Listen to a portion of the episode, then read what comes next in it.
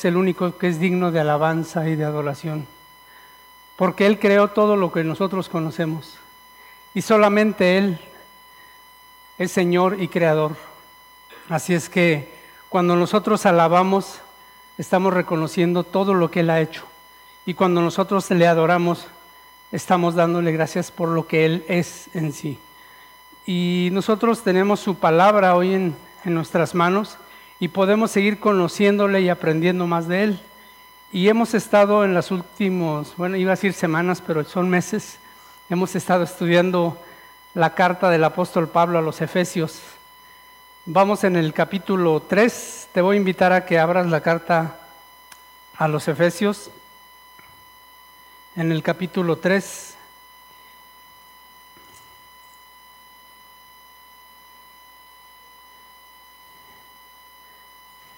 Y a manera de, pues si hubiera que ponerle un título a esta enseñanza, a esta predicación, sería Hay seguridad en Él. ¿En quién? En Cristo Jesús. Hay seguridad en Él y solo en Él. ¿Y, por qué digo esto? Porque hoy en día mucha gente confía en muchas cosas. Confía en sí mismos, confían en su trabajo, confían en sus títulos universitarios, confían en su capacidad intelectual, confían en sus familiares, en, su, en sus finanzas, en su cuenta bancaria, confían en muchas cosas. Pero el único en quien hay seguridad es Cristo Jesús. Solo en Él hay verdadera seguridad. Así es que te invito a que inclines tu rostro y me acompañes a orar. Padre, te damos gracias Dios por tu palabra. Gracias Señor por lo que nos enseñas en ella. Gracias porque podemos entender, Señor, cuánto nos has amado. Gracias, Señor, porque cada una de tus promesas y tus bendiciones son en Cristo Jesús, Señor, para aquellos que hemos creído, aquellos que hemos puesto nuestra fe en Él. Padre, ayúdanos a entender esto que hoy quieres enseñarnos y que no sea solamente una palabra o un conocimiento intelectual, sino que sea vida en nosotros y que nuestras vidas sean transformadas para gloria y honra de tu nombre. Gracias por la vida de cada persona que está aquí o a través de Zoom. Gracias por aquellos que vayan a escuchar esto alguna vez, en algún momento. Te pedimos que obres en el corazón de cada uno de nosotros para que tú seas glorificado en ello. Te damos gracias por todo en el nombre de Jesús. Amén. Bueno, estamos ahí entonces en Efesios capítulo 3 y voy a leer desde, me voy a regresar al versículo 10, Efesios 3:10, para poderle agarrar este el contexto de, este, de lo que vamos hoy a, a compartir. Dice el versículo 10, para que la multiforme sabiduría de Dios sea ahora dada a conocer por medio de la iglesia a los principados y potestades en los lugares celestiales, conforme al propósito eterno que hizo, ¿quién? Dios, en Cristo Jesús, nuestro Señor hay un propósito eterno para que todas estas cosas fueran así, para que Pablo diera a conocer en ese momento, justo en esa parte de la historia, diera a conocer el misterio escondido por tantos años. Ese misterio escondido que es la iglesia. Esto lo digo, sé que ya lo han escuchado muchas veces, esto lo digo en atención a quienes nos acompañan por primera vez, para que sepan de qué estamos hablando. ¿sí? Pablo habla de un misterio que estuvo oculto por muchos años, un misterio por siglos, dice, y que fue dado a conocer precisamente a través del apóstol Pablo. Y ese misterio escondido es la iglesia. La iglesia es el misterio que Dios tenía como el as bajo la manga para este tiempo, el tiempo final, el tiempo de la gracia, antes del desenlace final. Así es que esto es lo que Pablo dice, y la iglesia está aquí para anunciar y hablar acerca, de la multiforme sabiduría de Dios, de las muchas maneras en que Dios en su sabiduría ordena las cosas, acomoda los tiempos y hace, y dice el versículo 11, conforme al propósito eterno de Dios que hizo en quién? En Cristo Jesús. Este propósito eterno está en Cristo Jesús. Así es que, mis hermanos, todo esto que hemos estado estudiando por meses y semanas, si tú no estás en Cristo, estás fuera de este plan. Por eso es de ahí la importancia, y lo decimos cada semana, entrega tu vida al Señor. Si ya has reconocido a Jesús como tu Señor y Salvador, bien has hecho. Pero si no, hoy es el día, siempre es el día de la salvación. Siempre es un buen momento para decir, Jesús, yo solo te había visto hasta hoy como un gran maestro. Yo solo había escuchado de ti que eres el Hijo de Dios. Yo solo sabía que habías muerto en una cruz, nacido en un pesebre y muerto en una cruz. Yo solo había oído de ti que hiciste muchos milagros. Pero hoy entiendo que tu propósito principal de haber estado aquí fue dar tu vida por mí. Fue ir a esa cruz y pagar el precio de mi pecado. Que esto sea una verdad en tu vida, que esto sea una realidad en tu corazón, que hoy sea el día en que tú entiendes perfectamente el gran amor que tuvo Dios por ti al entregar a su Hijo en la cruz. Quiera Dios que hoy sea ese día. Y dice el versículo 12, en quien tenemos seguridad y acceso con confianza. Pero ¿en quién es ese? ¿De quién está hablando? De Jesucristo. ¿Sí? Versículo 11 dice, conforme al propósito eterno que hizo en Cristo Jesús, nuestro Señor, en quien tenemos seguridad y acceso con confianza. Hay una condición por medio de la fe en Él. Esa es la única condición, la fe puesta en Él. Eso es todo. Hoy en día mucha gente dice tener fe y tienen fe en muchas cosas, pero la fe, la fe salvadora, la fe verdadera, la fe que produce vida eterna, solamente puede estar puesta en Jesucristo. No hay nadie más. Todo lo demás es estarse agarrando de un clavo ardiente. Todo lo demás es colgarse de una, de una cuerda que está por romperse. Solo Cristo es el ancla firme de la cual tú te puedes tomar. Y hay salvación en Él. Él es la roca inamovible. Él es el castillo fuerte, la roca eterna. Solo en Él hay salvación y solo en Él hay seguridad. Así es que aquí vemos dos cosas. Versículo 12 dice, en quien tenemos una seguridad. Es el primer punto que vamos a ver. ¿Y a qué se refiere? ¿Seguridad de qué? Lo más importante, la seguridad de tu salvación. Yo no sé si tú lo sabías, pero somos seres eternos. Y solo hay dos destinos a donde puedes pasar esa eternidad. Con Dios o separado de Él. Las personas no vamos a esfumarnos, a desaparecer o a ser borrados y ya. No. Solo hay dos lugares donde tú puedes pasar la eternidad. Yo prefiero estar con el Señor eternamente y hoy es el día de salvación. O puedes decir, no me interesa, pero entonces tendrás que afrontar las consecuencias de pasar una eternidad separado de Él. Así es que más nos convendría hoy, en el tiempo de la gracia, decir, sí Señor, quiero, quiero tomar la salvación que tú me estás dando. Quiero tomarme de tu mano y lo que tú me ofreces lo quiero recibir. Quiero confiar en ti como mi Señor y Salvador. Solo en Él tenemos seguridad. Nadie más te puede salvar. Quienes estuvieron aquí hace ocho días pudieron ver un sketch muy simpático que hicieron los niños, en donde salía el Chapulín Colorado y decía, soy el Salvador del mundo. No, Él no es el Salvador del mundo, ningún superhéroe es el Salvador del mundo, ningún líder político religioso es el Salvador, solo Cristo es Salvador, solo Él. Dice la palabra de Dios que en ningún otro hay salvación, porque no hay otro nombre bajo el cielo dado a los hombres en que podamos ser salvos. Solamente en Jesucristo. Así es que si tú hasta hoy solo habías visto a Jesús como un líder religioso, como un gran maestro, como un gran hombre, como el hombre perfecto, pues sí es todo eso, pero es más que eso. Él es el Salvador, el verdadero, el Cordero de Dios que realmente quita el pecado. Son títulos que le corresponden a Él. Si tú ves en la, en la palabra, encontrarás muchos títulos que son solamente de Él. Él es el Hijo de Dios con H mayúscula, a diferencia de nosotros. Él es el Hijo de Dios, el unigénito.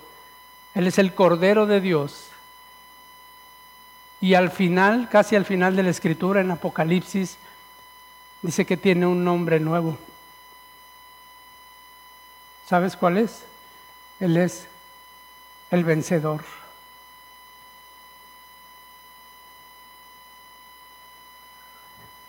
Así le llama la escritura.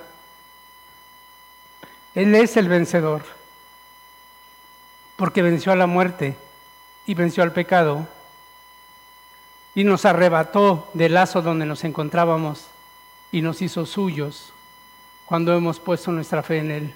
Él es el vencedor. Así le llama la escritura al final. Mi hermano, hay seguridad en Él para tu salvación.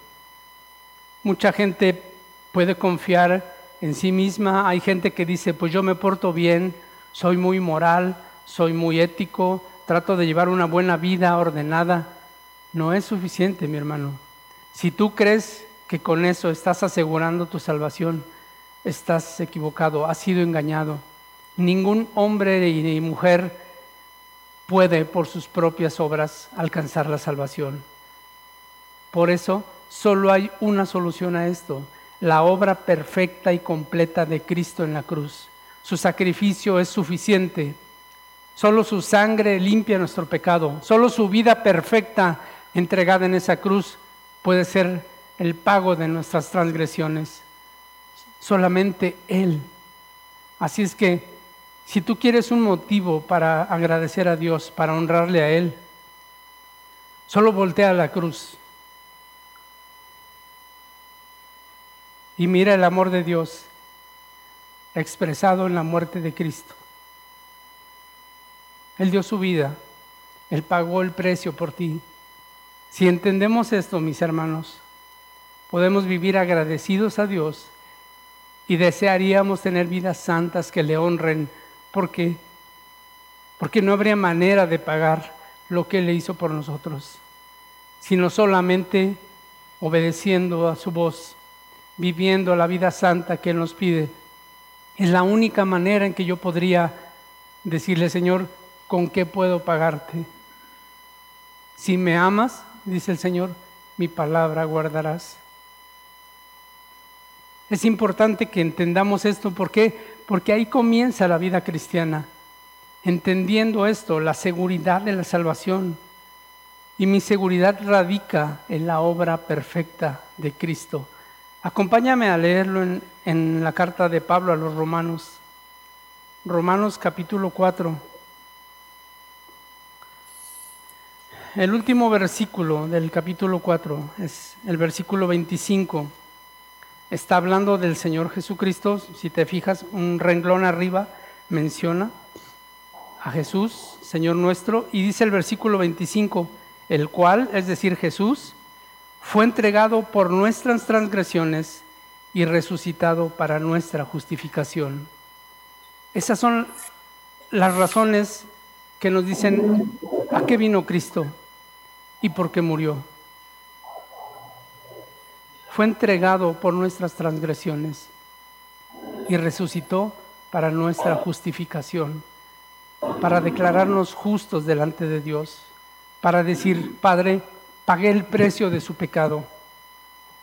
Están limpios delante de ti, porque yo di mi vida por ellos, porque derramé mi sangre para perdón de sus pecados. Hoy es el día de salvación. Hoy es el día en que Dios está hablando a tu corazón, invitándote a que pongas tu fe en el Señor.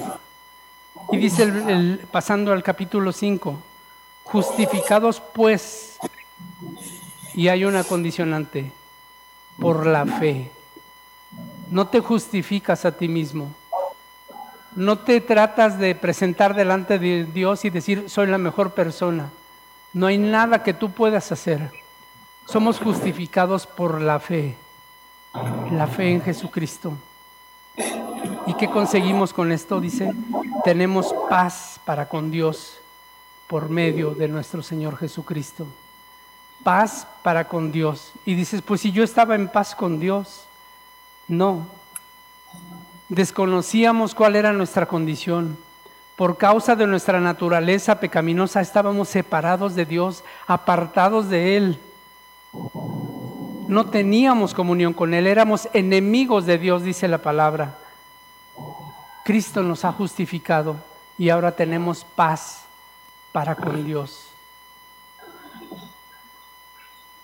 Pero fíjense cómo una pequeña palabra puede cambiar todas las cosas. Aquí habla de paz con Dios, pero también hay la paz de Dios. La paz con Dios, ¿de qué dependió? De la obediencia de Cristo. Tu paz para con Dios dependió de la obediencia de Cristo, de humillarse a sí mismo y de ir obedientemente a la muerte, muerte de cruz. Tu paz para con Dios se consiguió por la obediencia del Cordero. Y la paz de Dios, esa que te hace vivir tranquilo, esa depende de tu obediencia a Dios, de andar en su voluntad, de andar en sus caminos, de no romper tu comunión con el Padre. Entonces, la paz con Dios dependió de la obediencia de Cristo.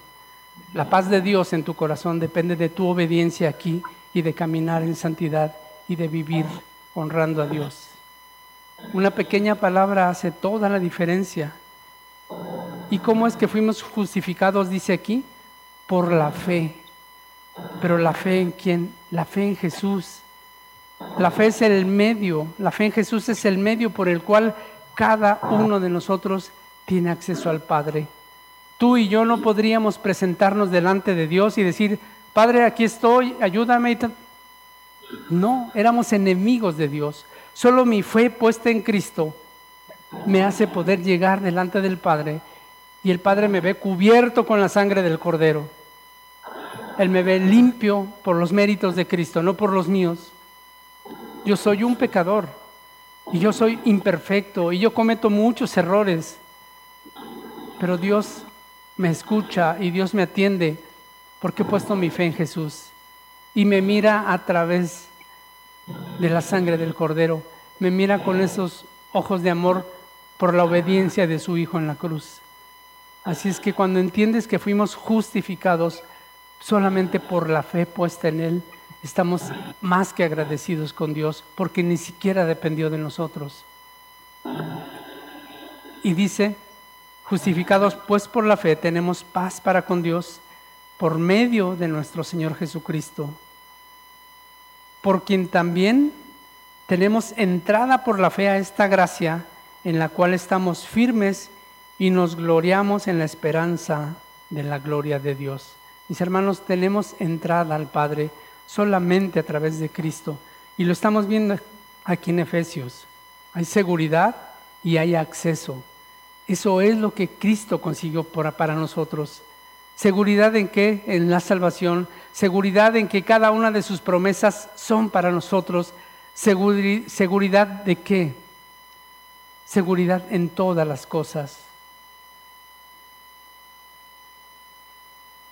Mi hermano, dice aquí, si seguimos leyendo, dice el versículo 3, y no solo esto, sino que también nos gloriamos, ah no, me regreso al 2, por quien también tenemos entrada por la fe a esta gracia, dice, en la cual estamos firmes. Dice que estamos firmes, pero no estamos firmes porque dependa de nosotros. Estamos firmes por Él, porque estamos en Él. Hay un ejemplo muy bonito que viene en un libro de estudio que, tiene aquí la iglesia y habla de dos puentes y te voy a hacer una pregunta, quizás tú ya lo has leído, lo has escuchado muchas veces, pero te voy a hacer una pregunta. Hay un puente que está muy bien construido, muy fuerte, y hay otro que está ahí medio tambaleante y no muy bien hecho. Y aquí entra la fe. Es capciosa la pregunta, ¿eh? Si tú tienes mucha fe, y dices voy a pasar por el puente que está medio tambaleante y casi cayéndose, tienes mucha fe en que vas a llegar del otro lado, en ese puente. Y por el otro lado, hay otra persona que tiene muy poca fe, muy poquita, en caminar por el puente que está firme. ¿Quién crees que vaya a llegar del otro lado? ¿El que tiene mucha fe? ¿O el que tiene muy poca fe? El que tiene mucha fe la tiene puesta en un puente que está tambaleante. Hay otro que tiene poca fe, pero la ha puesto en algo que está firme y sólido. Jesús dijo, si tuvieras fe como un grano de mostaza, la respuesta de esto es que no es tu fe, sino en dónde está puesta. No es que tanta fe o mucha fe tienes, sino en dónde está depositada esa fe. Hay gente que es un recién nacido en Cristo, es un bebé espiritual y tiene una fe pequeñita, pero la ha puesto en Cristo, en la persona correcta. Seguro va a pasar y va a llegar al otro lado. Porque hay gente que tiene mucha fe en la Santa Muerte, hay gente que tiene mucha fe en muchas otras cosas. La mucha fe no es suficiente es mejor poca fe aunque sea, pero puesta en la roca firme, en el lugar adecuado. Si tú tienes, a lo mejor dices, es que yo tengo poca fe, pero la tienes puesta en Cristo, vas a llegar del otro lado, mi hermano. Vas a llegar, porque no depende de ti, dependió de Él, siempre ha dependido de Él. Le amamos porque Él tomó la iniciativa, porque Él hizo todo a favor de nosotros. Yo no buscaba a Dios, Él me buscó a mí. Yo no creía necesitar a Dios. Él puso en mí esa necesidad de Él. Yo creía que era suficiente con ser como yo era. Dios me mostró que le necesitaba a Él. Es mejor tener una fe pequeña, pero puesta en algo firme, que mucha fe puesta en algo que no sirve. Así es que hay gente que tiene mucha fe en lo que no sirve. Y te digo algo, van a sufrir pérdida. Pero si has puesto tu fe en Jesús, así creas que es poca, bien haces porque Él es el puente, Él es la roca firme. Estás caminando sobre seguro. Aunque tú tengas poca fe y vayas tambaleando y tengas temor de la vida cristiana, si estás en Cristo, vas a llegar del otro lado. Y la gente que allá afuera vive con mucha fe, pero puesto en lo que no sirve, se va a caer. Así tengan mucha fe, se van a caer. Así es que mi hermano, la fe tiene que estar puesta en la persona correcta, que es Jesucristo. Él es autor y consumador de la fe. Entonces, ¿en qué hay seguridad? En nuestra salvación. Hay gente que allá afuera, incluso de otras iglesias, dicen, ustedes son muy arrogantes, porque dicen que son salvos y siempre salvos y que nunca se van a perder. Son muy arrogantes porque alardean de eso. No estamos alardeando. Lo dice la escritura. Gracias a Dios que la salvación no depende de mí, ni de ti, ni de lo que diga el vecino. Mi salvación depende de Cristo. Y Él ya lo hizo y lo hizo bien y lo hizo completo.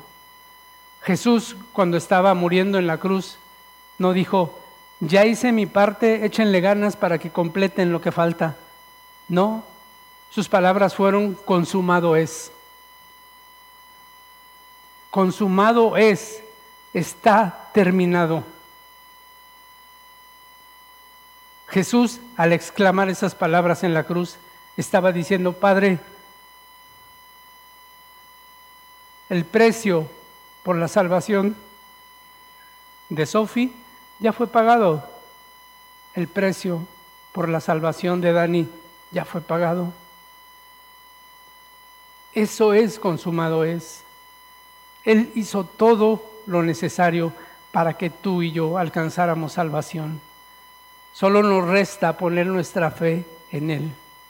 tomarnos de su mano, decir, sí Jesús, yo sé que tú tomaste mi lugar en esa cruz. Yo sé que soy un pecador y a mí me correspondía estar ahí crucificado. Yo sé que te humillaste, no solo al hacerte como nosotros, como un hombre, sino aún a morir en una cruz. Desnudo, humillado, avergonzado, como si Él lo mereciera. Pero no lo merecía. Estaba tomando tu lugar y el mío en esa cruz. Ese es el gran amor de Dios por ti y por mí. Ninguno de nosotros pondría la vida por alguien que es su enemigo. Ninguno de nosotros haría nada a favor de aquella persona que ha estado contra ti siempre. Pero Dios muestra su amor de tal manera que siendo nosotros pecadores, Cristo murió por nosotros. Este es el punto.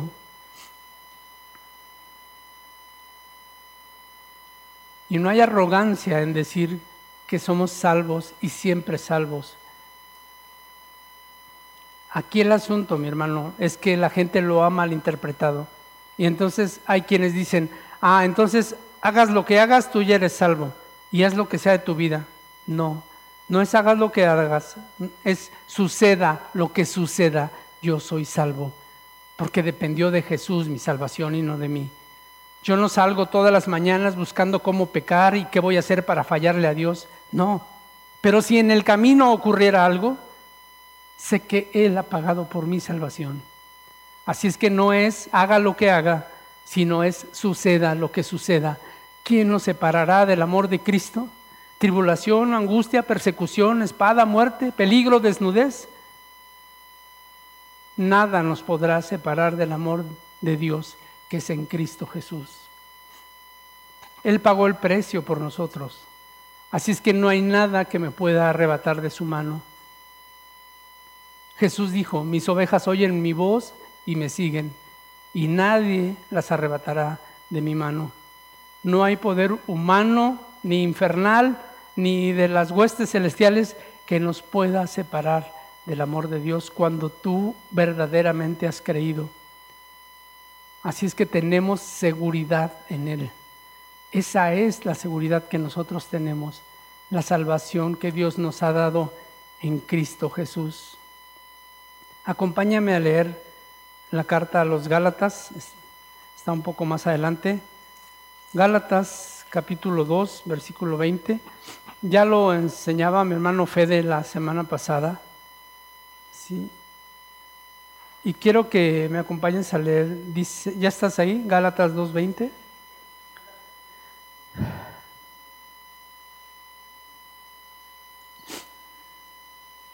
Mm, ah, es que yo estoy en otra, por eso no le daba.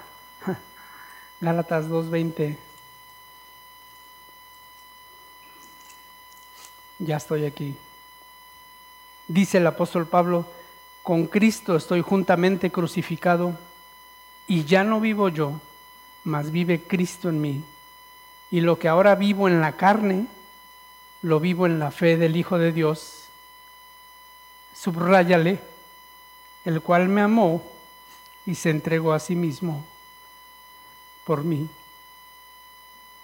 ¿Tú crees que Pablo conocía a Jesús antes? No. Pablo supo de Jesús hasta después, cuando el Señor ya había ascendido y todo, y aún así dice Pablo, me amó y se entregó por mí. Y lo mismo tú y yo podemos decir.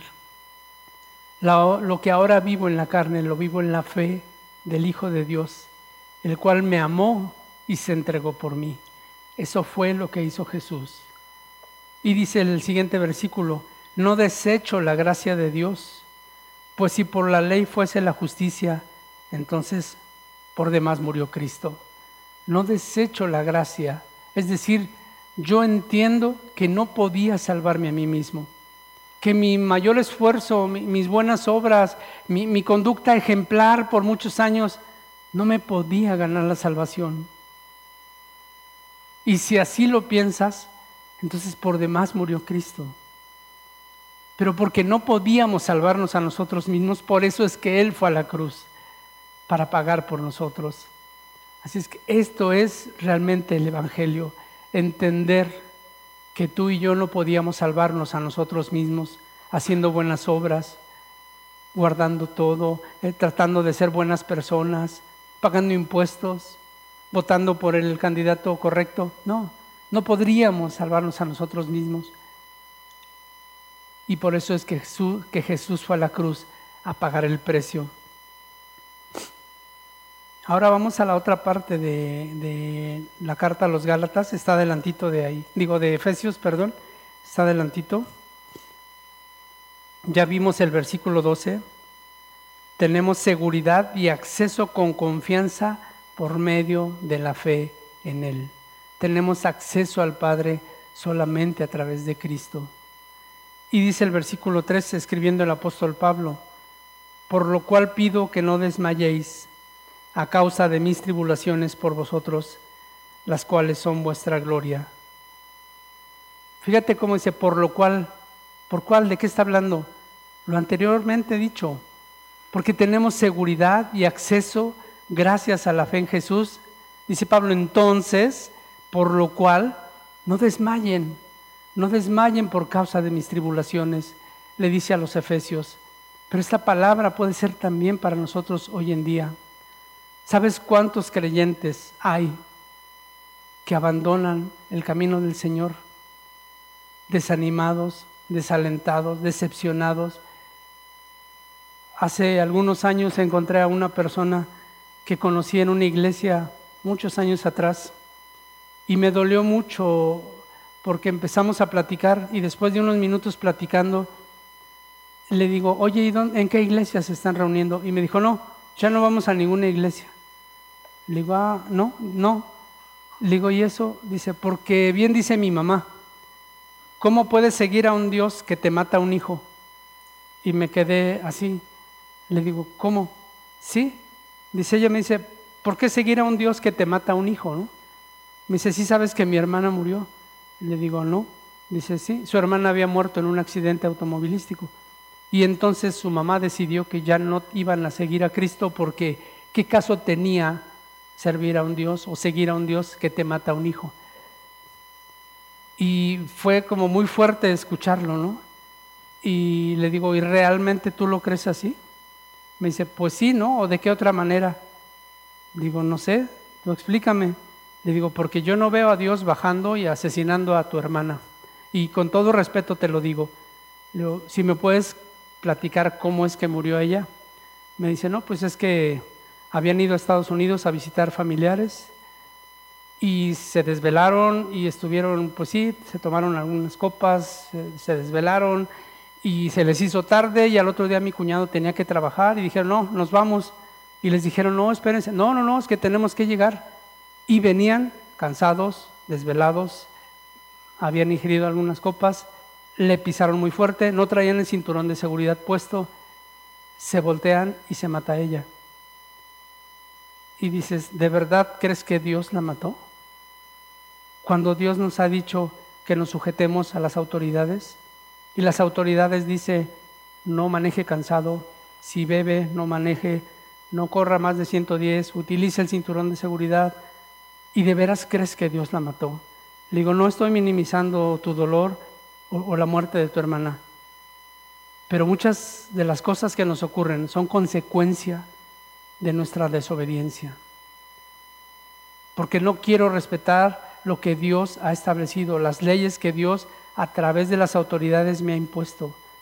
Están puestas para cuidado nuestro.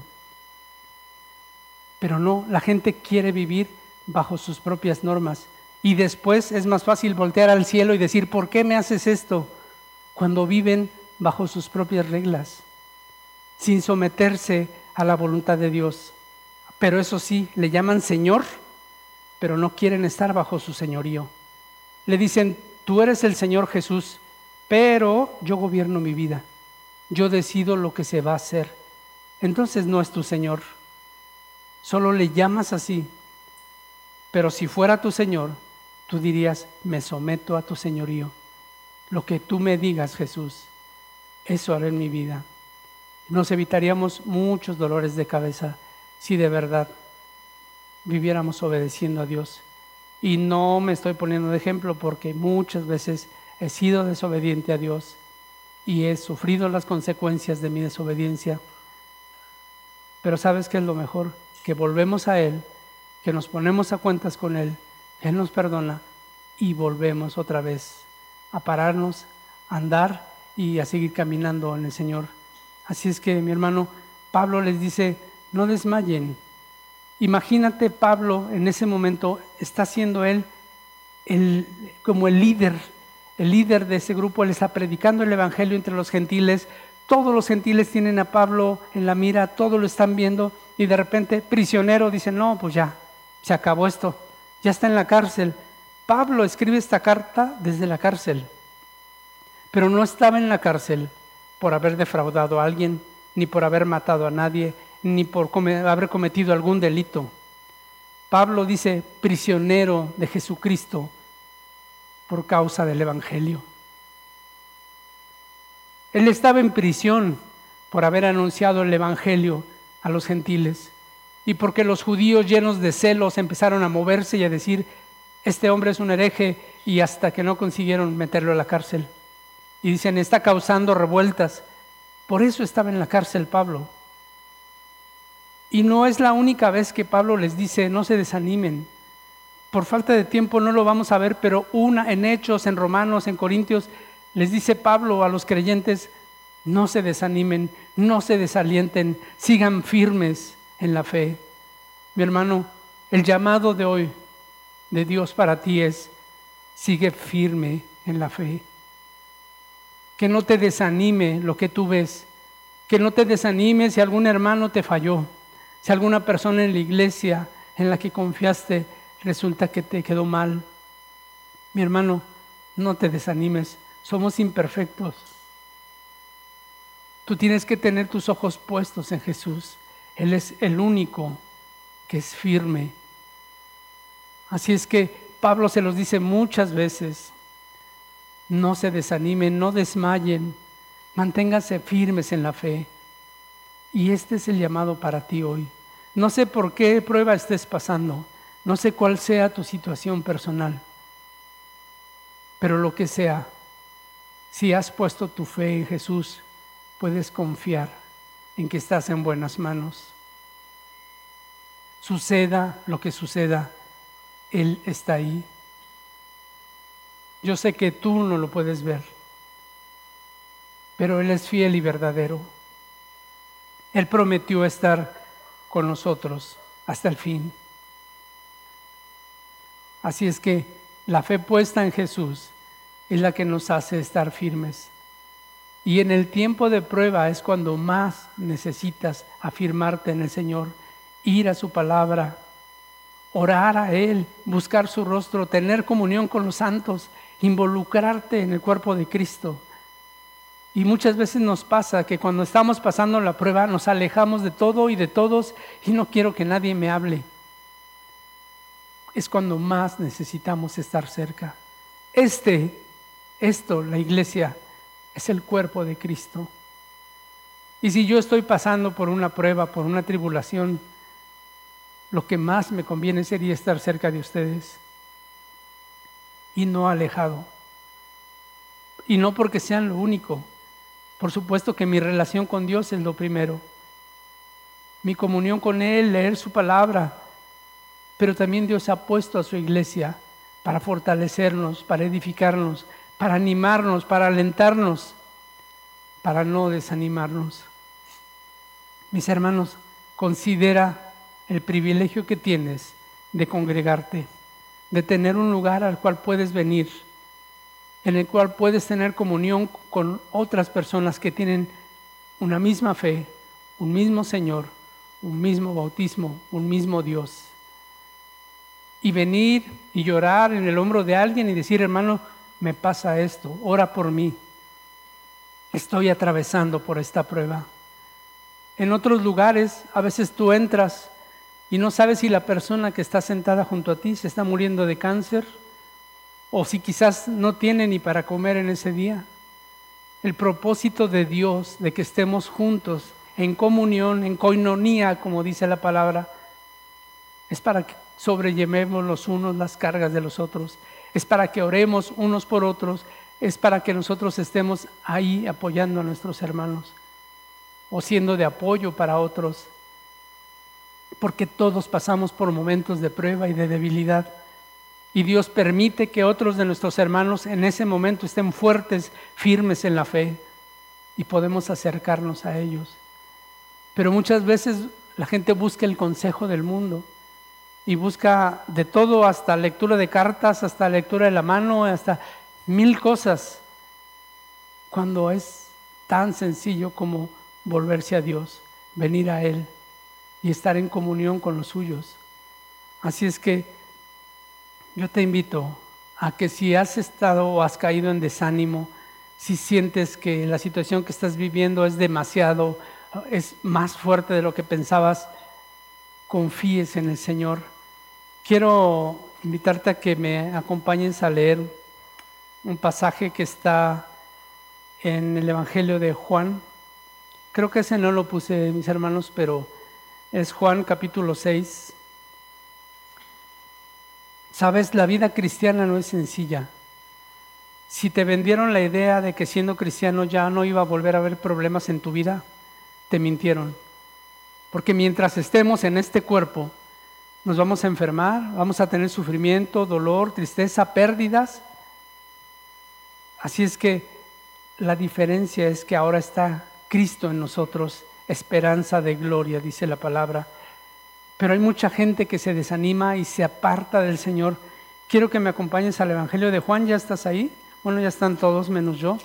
Evangelio de Juan capítulo 6, versículo 64.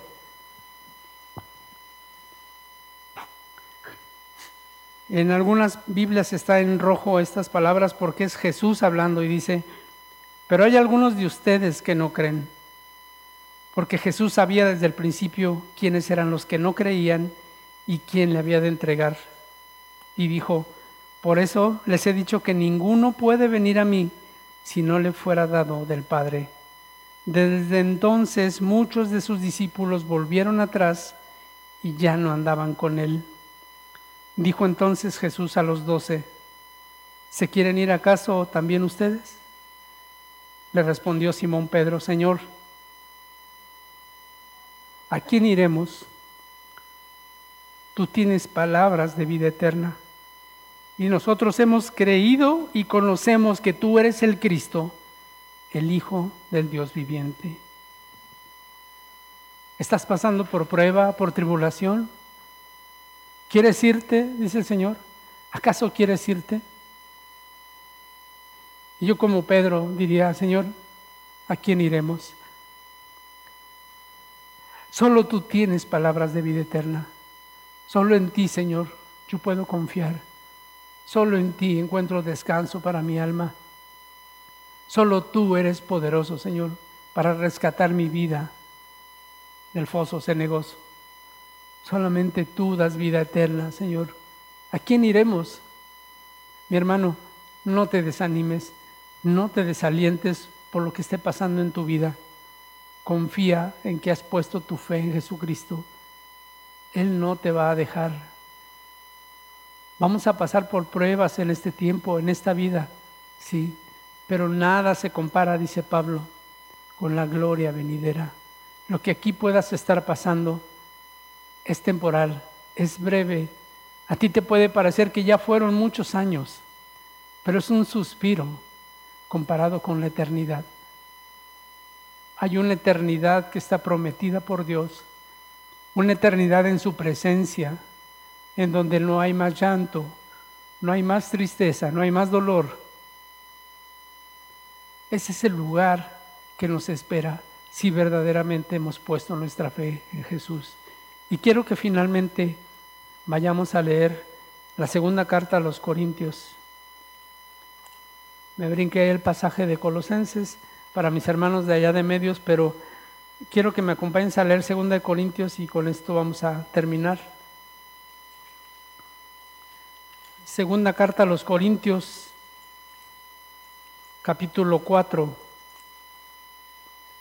versículo 7. Escribe el apóstol Pablo también y dice, pero tenemos este tesoro, es decir, el Espíritu Santo, Dios mismo, Cristo en nosotros, esperanza de gloria. Tenemos este tesoro en vasos de barro para que la excelencia del poder sea de Dios y no de nosotros. A Él es toda la gloria. No soy yo el importante, no soy yo el valioso, no es mi fuerza de voluntad, no es mi capacidad. Él es en mí, Él es mi poder y mi fortaleza. Y dice Pablo que estamos atribulados en todo, mas no angustiados. Dice Jesús, he aquí estoy con, con ustedes todos los días hasta el fin. Dice Pablo, estamos en apuros, mas no desesperados.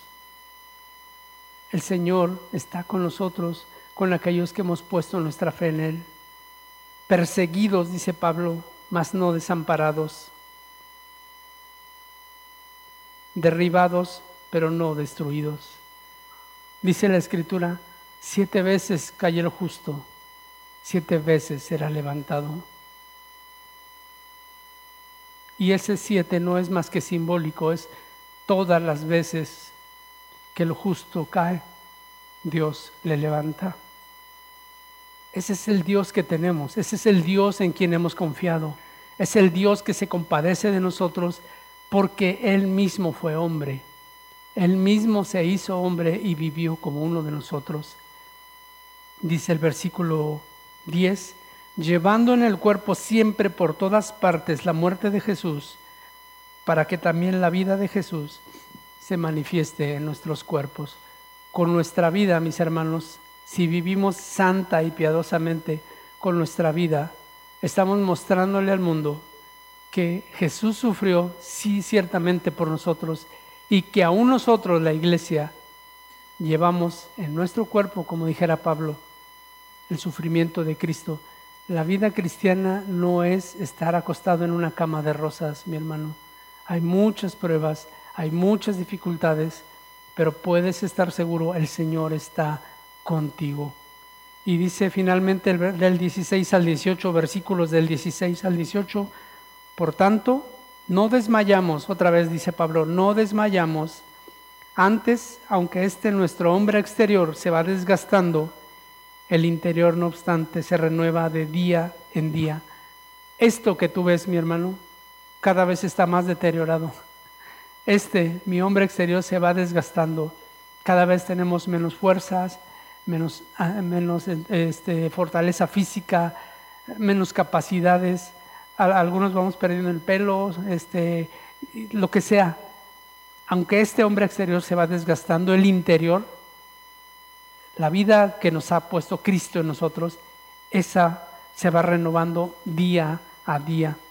Dice, porque esta leve tribulación momentánea produce en nosotros un cada vez más excelente y eterno peso de gloria, no mirando nosotros las cosas que se ven, sino las que no se ven, pues las cosas que se ven son temporales, pero las que no se ven son eternas. Mi hermano, Tú solo estás viendo quizás hasta hoy las cosas temporales, los problemas que tienes, el sufrimiento, la aflicción. Tienes que poner tus ojos adelante en las cosas que no se ven, en la eternidad, en lo que Dios ha prometido para nosotros. ¿Por qué? Porque hay seguridad en Él y acceso al Padre por los méritos de Cristo en la cruz. Acompáñame a orar. Padre, te damos gracias por tu infinito amor y tu bondad. Gracias, Señor, por tu bondad.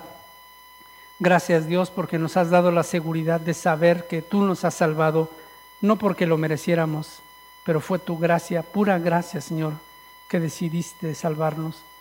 Permítenos vivir vidas santas, Señor, que te honren. Permítenos atesorar tu palabra en nuestro corazón y ponerla por obra, Señor, para de alguna manera glorificar tu nombre, Señor, y de manera efectiva agradecer por todo lo que tú has hecho. Yo te ruego para que esta palabra quede en nuestros corazones y dé fruto, Señor, en abundancia y que tú seas quien reciba toda la gloria, la honra y la alabanza por siempre. En el nombre de Jesús oramos. Amén. Dios te bendiga, mi hermano.